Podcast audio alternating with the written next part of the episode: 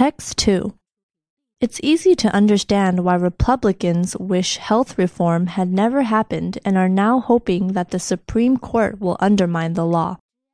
But it's more puzzling when Democrats like Charles Schumer declare that the Obama administration's signature achievement was a mistake. Earlier this week, the independent Urban Institute released new estimates of the number of Americans without health insurance, and the positive results of Obamacare's first year are striking. Remember all those claims that more people would lose coverage than would gain it? Well, the Institute finds a sharp drop in the number of uninsured adults, with more than 10 million people gaining coverage since last year. And while some of the policies offered under Obamacare don't offer as much protection as we might like, a huge majority of the newly insured are pleased with their coverage.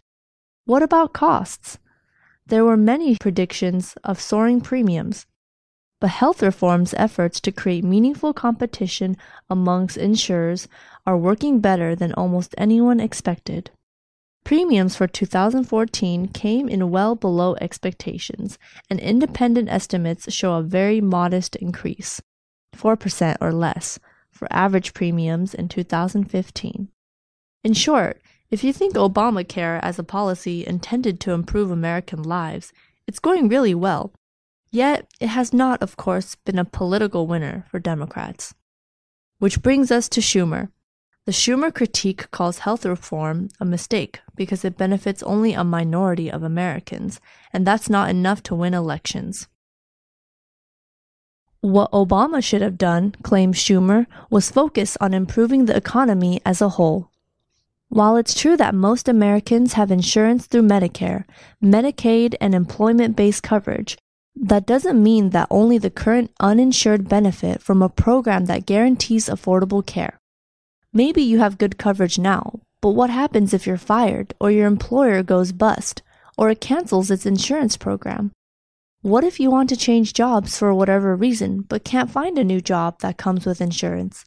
The point is that the pre Obamacare system put many Americans at the constant risk of going without insurance, many more than the number of uninsured at any given time, and limited freedom of employment for millions more.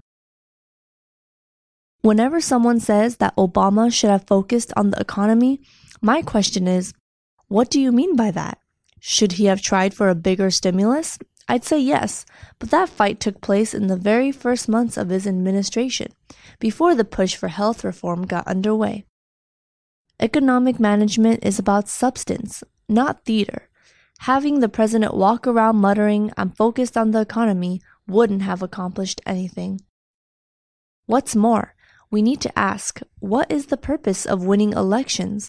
The answer is to do good, not simply to set yourself up to win the next election. Democrats had their first chance to ensure adequate health care for all of our citizens. It would have been incredibly cynical not to have seized that opportunity.